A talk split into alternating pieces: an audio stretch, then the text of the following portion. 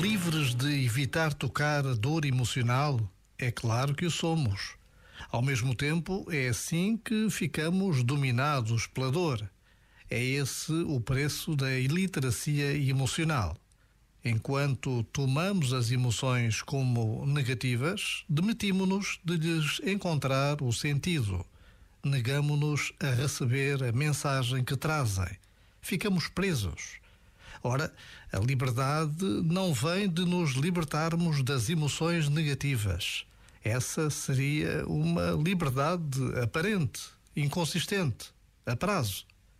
A liberdade vem de sermos livres em relação a todas as emoções. Já agora, vale a pena pensar nisto. Este momento está disponível em podcast no site e na app.